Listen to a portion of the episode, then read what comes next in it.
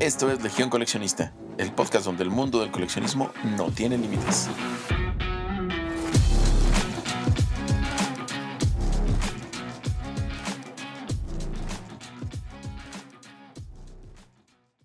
Hola, bienvenidos, bienvenidas a un nuevo episodio de Legión Coleccionista, el podcast donde hablamos de todo tipo de coleccionismo. Yo soy Lilia y les recuerdo que nos pueden seguir en nuestro Instagram que lo encuentran como Legión-coleccionista-podcast y ahora también estamos en TikTok como Legión-coleccionista. Coleccionar no es fácil, Usualmente todo comienza cuando un objeto, marca o franquicia capta nuestra atención y se convierte poco a poco en algo que nos genera motivación para tener más de aquello que hemos decidido atesorar, teniendo en cuenta su valor. Pero ¿qué sucede cuando lo que hemos decidido coleccionar se debe de obtener de algunos personajes que no ven el coleccionismo como un hobby serio, sino como una forma de negocio en donde a veces todo se vale para conseguir algunos tesoros para tu colección? Es por eso que hoy hablaremos de todo esto en cuanto si es o reventa. Hoy me acompaña Mau de nuevo. Hola Migui, ¿cómo estás? Hola a todas y a todos. Estamos súper contentos de tenerlos en un episodio más. Y está bien padre porque juntos vamos a desentrañar esta parte de si es coleccionismo o reventa. Así es. Y para empezar, estamos de acuerdo, amigui, que el coleccionar involucra gastar tiempo, dinero, y el cual algunas veces uno no dimensiona todo lo que tiene al pasar los años. Y no solo es comprar y ya, es mantener en buen estado esas piezas que se van sumando a nuestra colección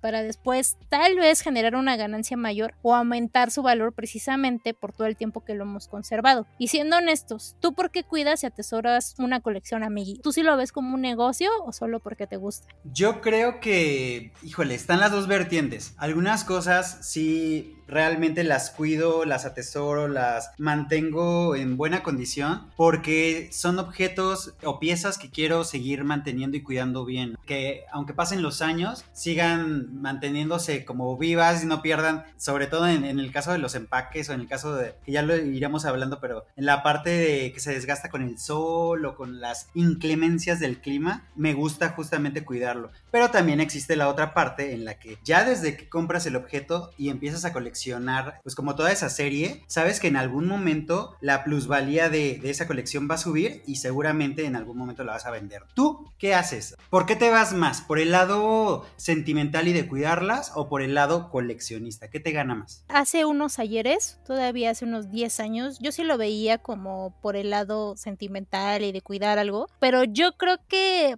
pasando los años, sí uno ya viendo como coleccionista hemos pensado en si obtendremos alguna ganancia económica de esto algún día. Pero realmente también es un volado, porque hay veces que uno compra cosas pensando que van a ser carísimas en el futuro y luego no pasa nada. Claro. Porque estoy como dividida, porque yo no me dedico realmente a revender ahorita mis cosas o mis colecciones, sino más bien ahorita lo hago por hobby. Pero pues eso también implica, como ya lo hablamos, pues un gasto que en algún momento quién te lo va a regresar. Pues es una inversión, porque hasta para mantener una colección en óptimas condiciones necesitas gastar dinero, ya sea en el lugar en donde la vas a almacenar, en los productos que vas a utilizar para cuidarla, o en empaques extra para que no se maltraten las cajas. Son, yo podría decir que gastos hormiga que a la larga, pues sí te representan una buena lana. Pero, ¿qué pasa cuando alguien no lo ve con este ojo de coleccionista? Sino lo ve como una manera de ganarse la vida, sin importar la forma en la que maneja ese negocio de compra y venta. Porque hay veces que uno va a los botaderos o a estas tiendas de colección ya muy antiguas y tienen las cajas maltratadas. Son piezas valiosas, pero realmente las condiciones no son las óptimas. O cuando a lo mejor alguien vende cierto producto y no tiene idea de lo que vale realmente y uno como coleccionista aprovecha eso. O cuando pasa justamente al revés, que es cuando alguien conoce tan bien lo que tiene que pide fuertes sumas de dinero por ciertos coleccionables, aunque la caja esté rota, amarilla o le haya caído algún líquido. O como el caso del precio de la historia, que buscan siempre dar lo menos por más. A mí por eso ese programa sí lo veo y sí me gusta, pero siento que a veces son como muy encajosos. Hay veces que va la gente, pues sí, con necesidades o simplemente no saben qué es lo que tienen y ellos como tienen expertos, se aprovechan de eso. Es que creo que es justo como lo mencionas. Cuando tú ya tienes como este badaje de coleccionista, sea lo que sea que empieces a adquirir, creo que ya de cajón le brindas como estos cuidados, independientemente si la vas a vender, si te te la vas a quedar tú o literal la, la compraste para regalársela a alguien más. Creo que ya estos cuidados los traemos ya como muy arraigados. Que no se maltrate el empaque, que si vas a escoger entre el mismo objeto, empiezas como a mirarlos precisamente para agarrar el que no tenga la raspadura, que no venga maltratado y demás. Creo que eso ya viene de cajón. Pero como lo mencionas, hay mucha gente que no se dedica a eso o que no tiene el gusto por el coleccionismo y pues para ellos son objetos más, objetos menos y literal pues se van a la caja, ya sabes, donde arrumbas todo, al cajón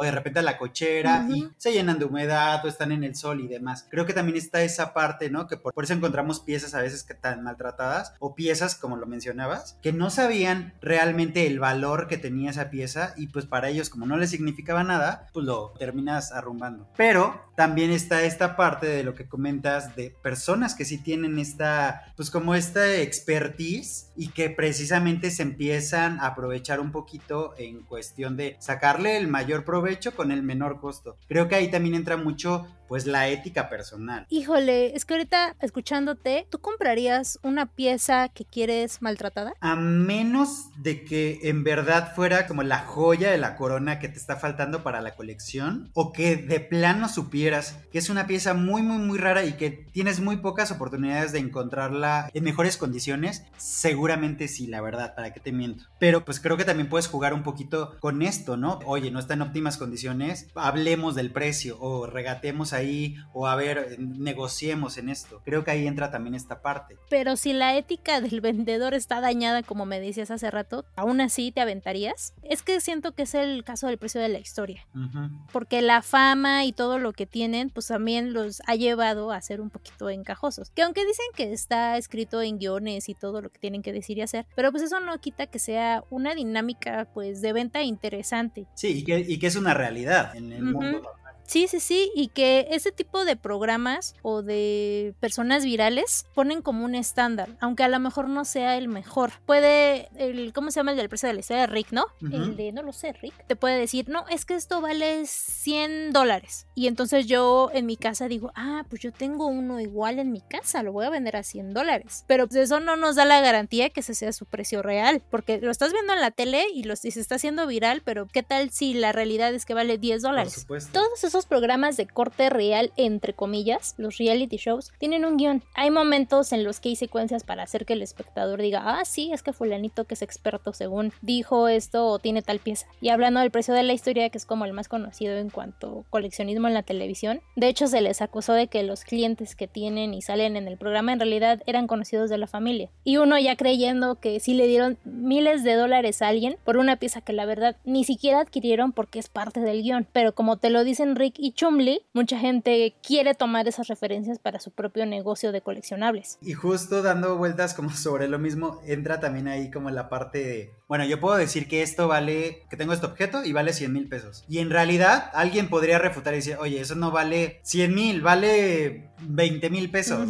Pero aún así, creo que también tanto tiene la culpa la persona que lo está vendiendo en un costo así cañón, pero también tiene la culpa quien lo compra en ese costo. Porque precisamente esto te hace como que tengas un precedente y pues si ya se empiezan a vender ciertas cosas en tal precio, se fija ahí y pues ya obviamente los demás vendedores se van a empezar a alinear a ese precio. Pero es que eso nos frega a todos. A todo. Hay veces que no vale lo que cuesta y ahí va uno como menso así decir, ah, no, pues sí, es que lo vi en la tele y uno por dentro dice, no, pues no, yo lo conseguí 10 pesos menos o 10 pesos más y por eso lo compré y después resulta que tú crees que algo va a valer muchísimo en el futuro y la realidad es que no. Pues sí, literal es un, es un volado en muchas de las ocasiones, pero sí influye mucho, creo que también la emoción. La emoción de igual y llevas años buscando esa pieza y de repente te la encuentras y dices, híjole, será mi última oportunidad en la vida y es cuando te avientas dices, ya, va, lo voy a hacer y te alocas. Pero creo que esto va impulsado por el motor que es, es esta emoción excedida. Es que hay que aprender a tener control y más cuando se trata de dinero. Y con esto podemos definir que al menos hay dos clases de coleccionista. Los primeros son los que coleccionan por hobby o mera coincidencia. Ejemplo, los que les regalaron algún coleccionable o les heredaron alguna colección y ellos ni en cuenta de lo que tienen. Aquí también creo que entramos nosotros, porque realmente, como dijimos en el episodio 1 de la primera temporada, a nosotros nos mueve la nostalgia y el gusto por ciertas cosas. Las disfrutamos, las valoramos y es cierto que hacemos a veces grandes esfuerzos por obtenerlas y cuidarlas, lo cual nos ha dado una satisfacción de orgullo, pero no lo vemos como un negocio inmediato. O sea, tú no compras la pieza o la Barbie o el muñeco y dices, ah, lo voy a comprar porque la otra semana lo voy a vender. Nosotros ya lo vemos de, ay, bueno, la voy a colocar en cierto espacio, le voy a dar ciertos cuidados y espero tenerla en mucho tiempo y a lo mejor en algún momento la podré vender. El segundo tipo son los coleccionistas expertos, los cuales pues ya ven esto como una forma de inversión. Mueven, compran y venden sus piezas de una manera profesional. Usualmente guardan lo que más les gusta y se dedican a obtener piezas de gran valor sin ningún tipo de apego. Ahora sí que no es personal, solo son negocios. Y ese solo son negocios es lo que ha venido a afectar a varios aspectos culturales y sociales de la vida en general. No necesariamente necesitas ser un coleccionista experto para apañar algo que mucha gente quiere. Esto nos lleva a la mafia de la reventa. La mafia de la reventa. y justo hoy Mao trató de conseguir boletos para un concierto y no lo logró. no lo logré como seguramente la mitad de la población de Latinoamérica. Seguro ya saben qué concierto es, pero prosigue a mí. Y es que hay personas que les vale la nostalgia, el tiempo que nos lleva a ahorrar para adquirir algo o las condiciones en las que uno se encuentra con tal de ellos obtener su dinero. Un ejemplo claro y actual que mencionamos ahorita es lo que está pasando con Ticketmaster. La venta de boletos y toda esta mafia horrible de fila virtual, en donde a los 5 minutos ya no hay boletos mágicamente, o lo que sucedió en algunos Walmart con unos Hot Wheels. Y si te hace pensar, ¿en serio todos son fans de cierto artista o en serio todos son coleccionistas? La reventa ahorita está en todos lados. Digo, aquí tocamos muchos ejemplos y en cada uno de ellos que comenzaba a pensar, me empezaba a hervir la sangre nada más de pensar en esta mafia, pues de la reventa. Desde que, tipo en, estas épocas, ya sabes, Navidad, Año Nuevo, cuando es Día del Niño, en, estas épocas en las que se suele vender, que son temporadas altas para las ventas, me impresionó mucho ver eh, videos de personas, de adultos que corrían hacia los juguetes, pero ni siquiera los estaban escogiendo, ¿sabes? O sea, ni siquiera era como este gusto de, claro, esta es la, pieza que me falta, claro, esta es la que no encontraba. No, no, no. Hacía granel llevándose grandes cantidades pues, de juguetes. Creo que no hay duda, creo que a nadie le queda duda que evidentemente esas personitas forman parte de esta mafia de la reventa. Se aprovechan en épocas navideñas pues de los Reyes Magos o de que si vas a comprar tu regalo de último momento no pudiste conseguirlo y pues ya la única opción, seguramente vas a caer ahí. Mismo caso en los tenis, cuando lanzan algún modelo especial o muy buscado,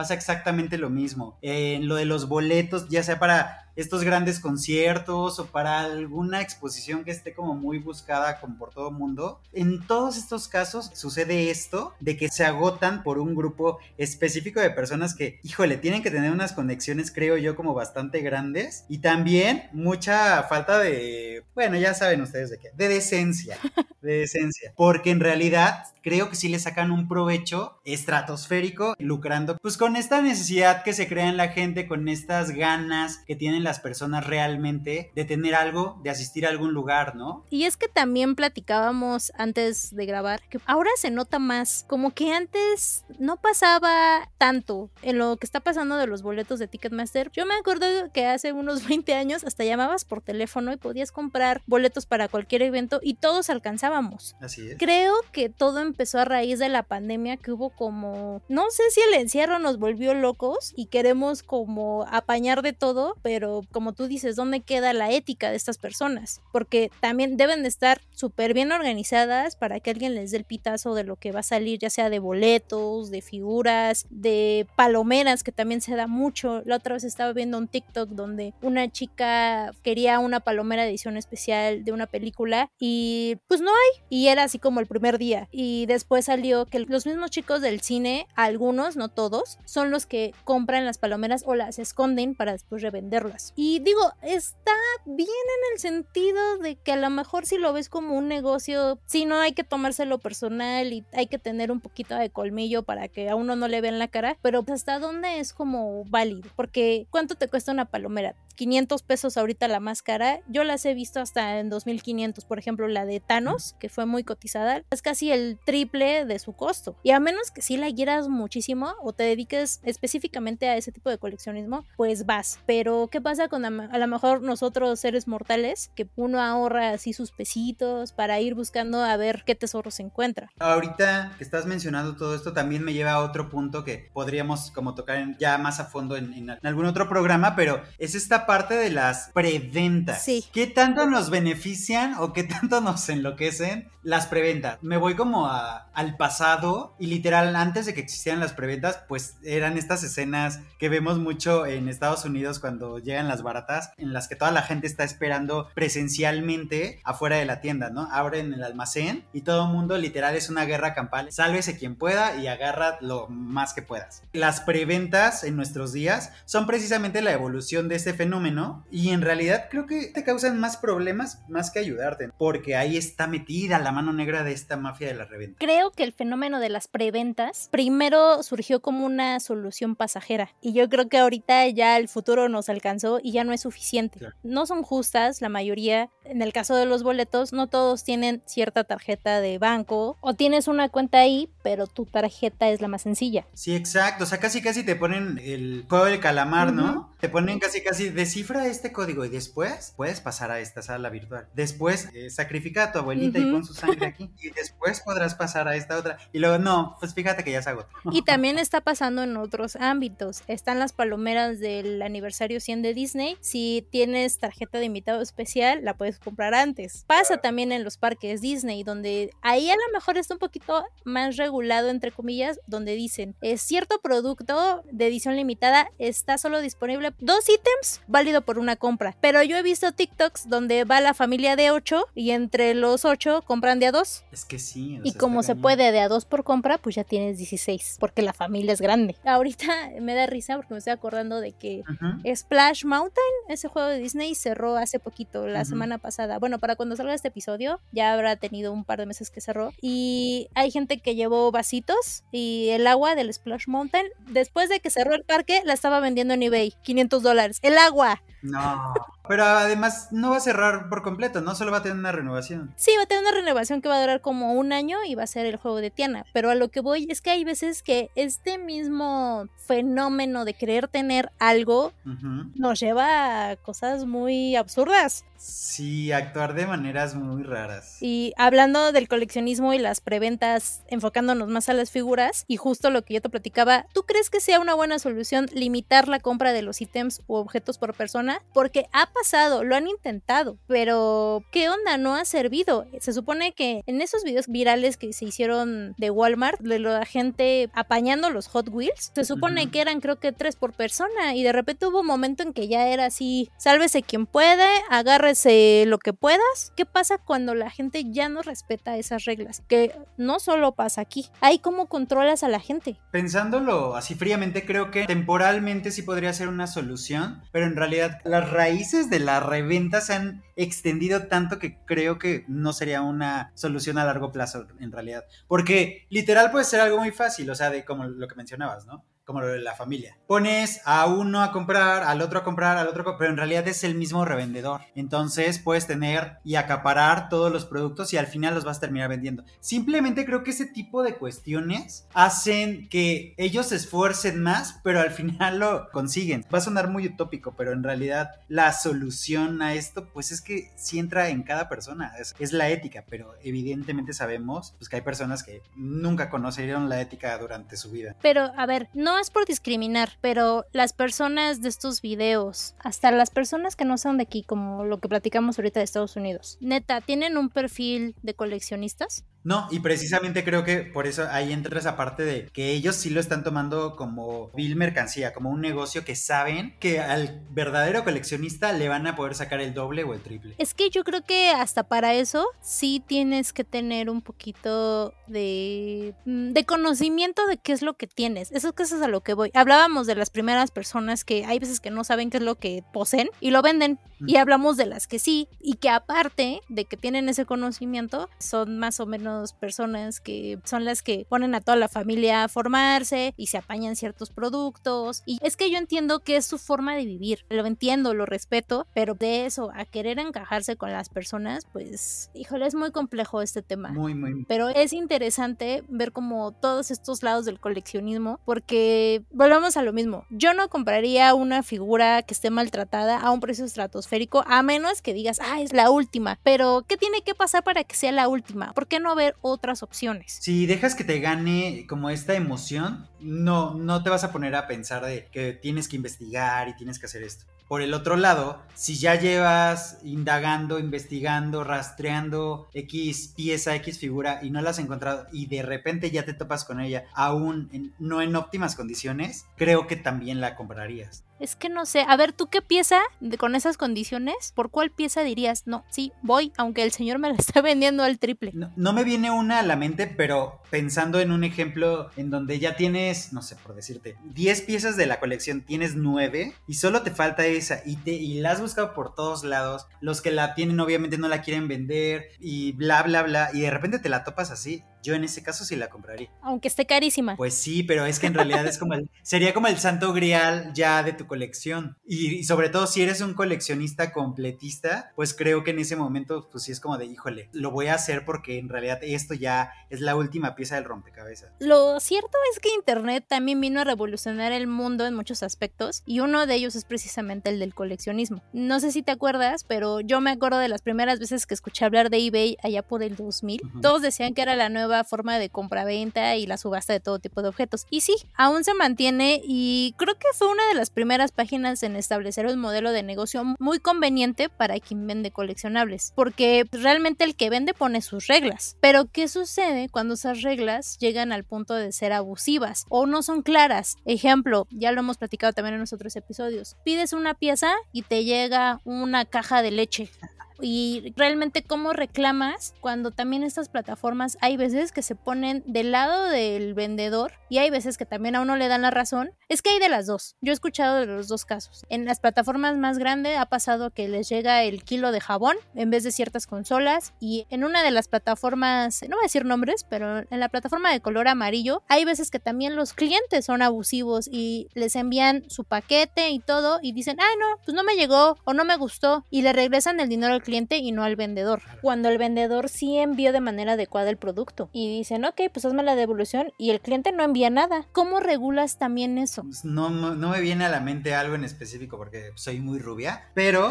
creo que sí, o sea, es que es, lo que platicamos, es que es de ambos lados. Sí puedes llegar tú a comprar, con tu, si necesitas una pieza, puedes llegar a comprar hasta dos, igual o tres, y de repente sabes como que va a haber algún otro coleccionista que se va a animar y te la va a comprar y la das al precio correcto y todo, y creo que eso es válido también, porque en ese preciso momento tal vez la otra persona no tenía el dinero para acceder a esa pieza y demás, y creo que también así pues funciona mucho como este mundo del coleccionismo. Y también está la otra parte en la que ya obviamente es el revendedor que te la va a dar tres veces más caro. Y como cliente también viene esta parte, que igual ya te lo dieron bien, pero al final pues tú vas a meter ahí las uñas para enturbiar la situación y sacarle provecho. En, en ambos lados está esa, esa manzana podrida que puede llegar a infectar a las demás. Y eso es lo que tenemos que erradicar como coleccionistas. Tal vez si nosotros no lo hacemos, siento que podemos procurar no ir con ese tipo de personas si ya las tenemos identificadas para no darles más poder y tratar de frenar en lo que está en nuestras posibilidades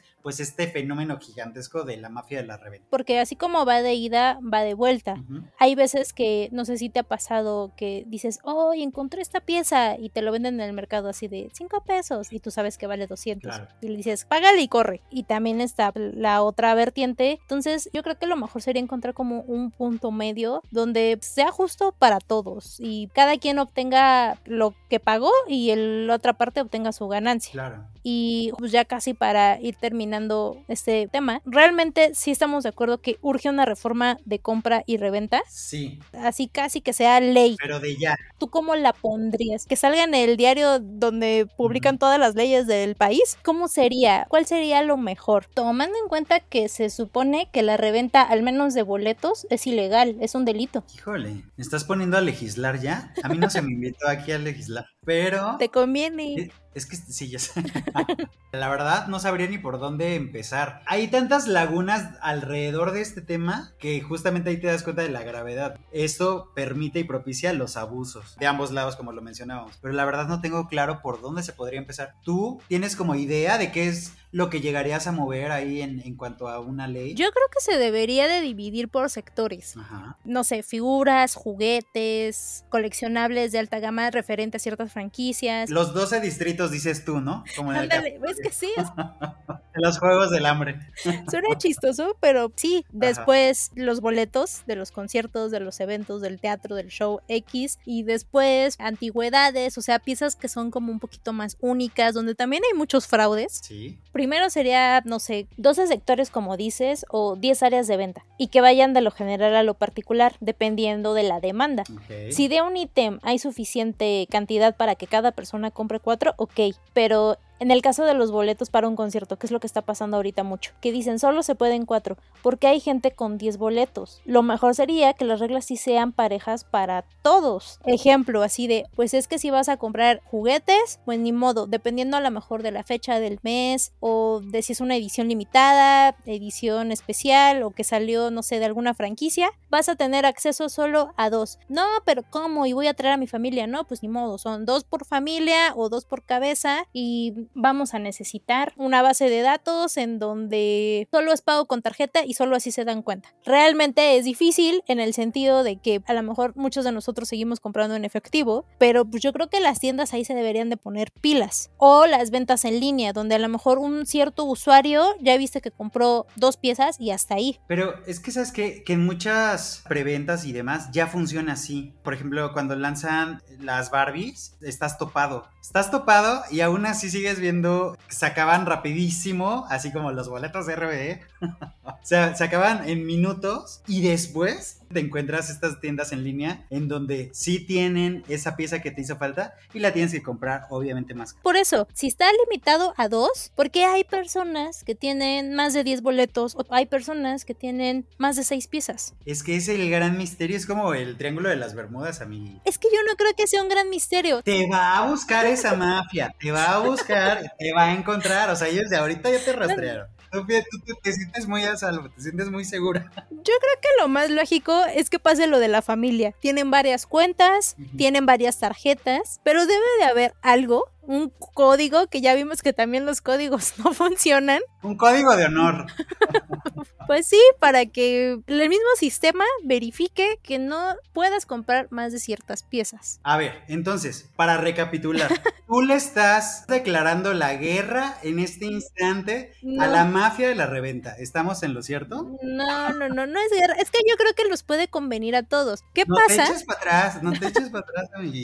Imagínate que tú dices, ah, voy a comprar seis palomeras, aunque nada más tenía derecho a comprarme dos, porque las voy a vender. Y resulta que tu palomera no fue tan exitosa y ya te quedaste con seis piezas que nadie quiere. Ujú. Creo que también le pasa mucho a la gente que revende, Sí. que dices, oh, tengo un slot grandísimo y a la mera hora pasan tres años y es cuando lo rematan porque nunca se vendió. Pero tú hace tres años estabas bien feliz apañando. Digo, creo que eso todo mundo que colecciona algo lo hemos llegado a vivir en menor o en mayor escala, ¿no? Que de repente dices, o igual es algo que a ti te cañón y dices, pues lo voy a comprar y sí, puede que esto funcione como negocio. Y te das cuenta que en realidad el producto no conectó tanto o que no fue tan exitoso, aunque a ti te encante, ¿eh? Pero no, no quiere decir que aunque a ti te encante sea sinónimo de que va a ser una colección súper exitosa para el resto del mundo. Y te quedas pues con estos objetos extra estas piezas extra que en realidad de primera instancia igual ni tuviste que haber comprado. Sí, ahorita con la tecnología y las redes sociales, todo se mueve muy rápido. Hay libros especializados donde ponen el precio de las cosas, más o menos cotizan, hay libros de subastas donde te informan en cuánto se vendió en cierto tiempo cierta pieza, pero hay veces que por la euforia dices, ah, sí, voy a pagar el triple, no me importa, y resulta que en el libro decía que pues realmente eso no costaba eso.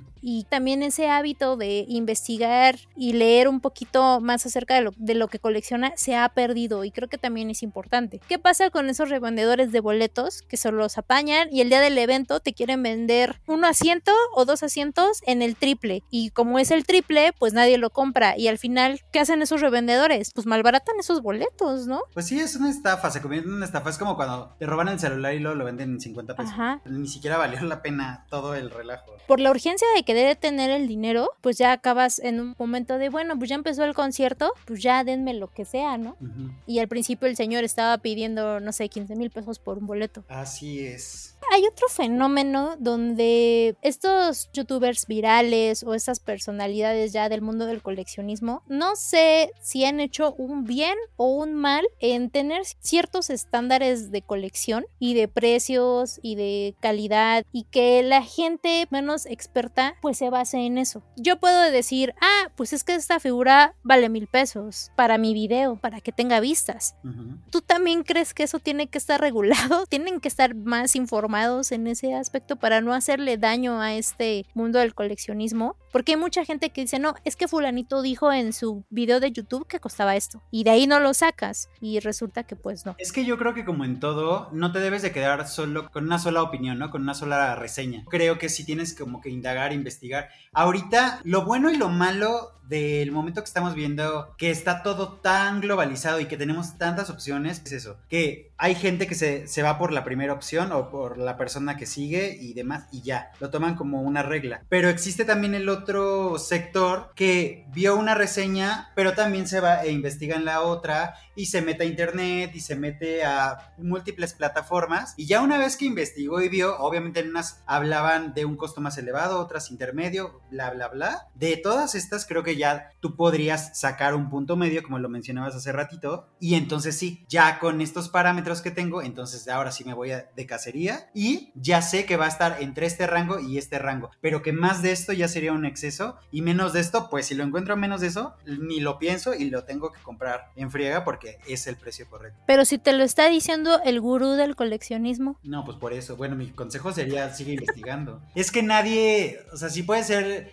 el gurú, pero pues tienes también como esa posibilidad de dudar. Al final duda y, si sigue investigando y bueno, si, si, coincidió con lo que tus otras fuentes te arrojaron, ah, bueno, pues síguele teniendo más fe, pero si viste que por ahí hay alguna laguna, entonces creo que mejor sigue investigando. Y en nuestra sección de coleccionando datos, según el portal El Comercio, más de 50 personas acusan a un hombre de haberlos engañado con la venta de figuras de acción. Los coleccionistas que han sufrido el fraude indicaron que establecieron contacto con el estafador a través de su portal dedicado a la venta de productos exclusivos de Marvel, Hasbro, Star Wars, entre otros. El pago era por adelantado y pues las figuras nunca llegaron a manos de quienes las compraron. El personaje en cuestión nunca respondió y ahorita pues está oyendo de toda esta situación. Todo esto en Perú. Pero realmente, como ya hablábamos, esto sucede en todo el mundo. Las estafas en el coleccionismo son reales. Yo la verdad soy muy desconfiada. Y aquí les traigo unos pequeños tips para evitar esto. Venga, venga. El primero es siempre tratar de que la compra y la venta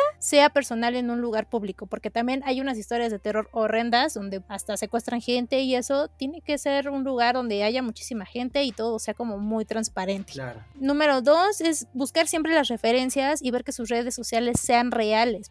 Hay veces que te gana la emoción de haber encontrado algo que no revisas que las páginas tengan el candadito de seguridad o que en los perfiles de redes sociales ya lleven un tiempo vendiendo o comprando. Entonces sí es importante checar todo eso. Sé que suena muy lógico, pero hay veces que se nos olvida totalmente verificar eso. Y tres, tratar de comprar siempre en tiendas oficiales, ya sean físicas o virtuales. Muy buenos puntos, la verdad. ¿Quieres anexar alguno más o qué otro consejo les darías? Yo me quedaría con estos, la verdad. me quedaría con estos porque están muy concisos y creo que resumen muy bien todo lo que hemos estado platicando en este episodio. La verdad es que no se dejen, yo sé, es difícil. Cuando nos gusta mucho algo, como dices tú, se nos nubla la vista y de repente ya, cuando menos vimos, ya estamos dando el tarjetazo. Hay que respirar, hay que volverlo a analizar y va hacia la segunda, la tercera vez que lo analizaste y ya viste los pros y los contras, sigue siendo buena opción, entonces sí. Pero si de plano ves que te estás alocando, creo que sí es momento como de frenar y también em, empezar a aplicar como el autocontrol. Yo creo que la conclusión sería en que hay que ser coleccionistas responsables en cualquier situación, tanto si vendes como si compras, no engañar a las personas, ser responsables con nuestro producto o con nuestras colecciones, en el sentido de que si alguien te la va a comprar y te falta alguna pieza o alguna pieza está maltratada, pues también decirles, yo sé que es difícil porque es negocio,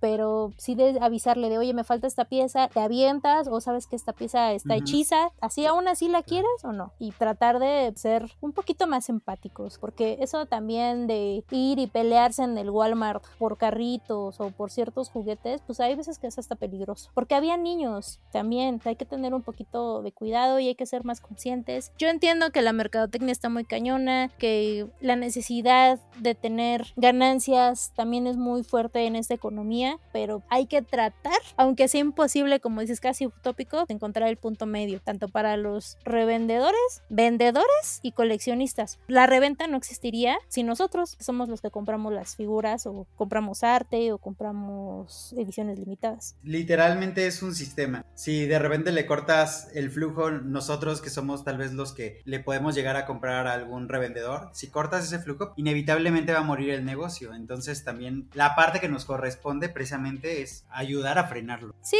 va a morir o se va a reformar, que yo creo que la segunda opción es mejor. Correcto. O sea que si usted quiere abrir un negocio de una boletera nueva que se ajusta para todos, yo creo que esa sería una muy buena idea para ganar dinerito. Híjoles, que urge. Que se llame Boletolandia. Y bueno, para despedirnos, no olviden seguirnos en Instagram y TikTok. Estamos como Legión Coleccionista Podcast o escribirnos a legion.coleccionista.gmail.com, Legión sin acento en el mail, donde nos pueden mandar las fotos de sus colecciones, comentarios de qué temas quieren que hablemos, etc. A mí me pueden seguir en Twitter, estoy como arroba liamx7 y amigui, tus redes. A mí me encuentran en todas las redes sociales como mouse con doble S nieto. Nos escuchamos en el próximo episodio. Gracias por acompañarnos. Bye. Este fue el podcast de Legión Coleccionista. No olvides seguirnos en nuestras redes sociales. Hasta la próxima.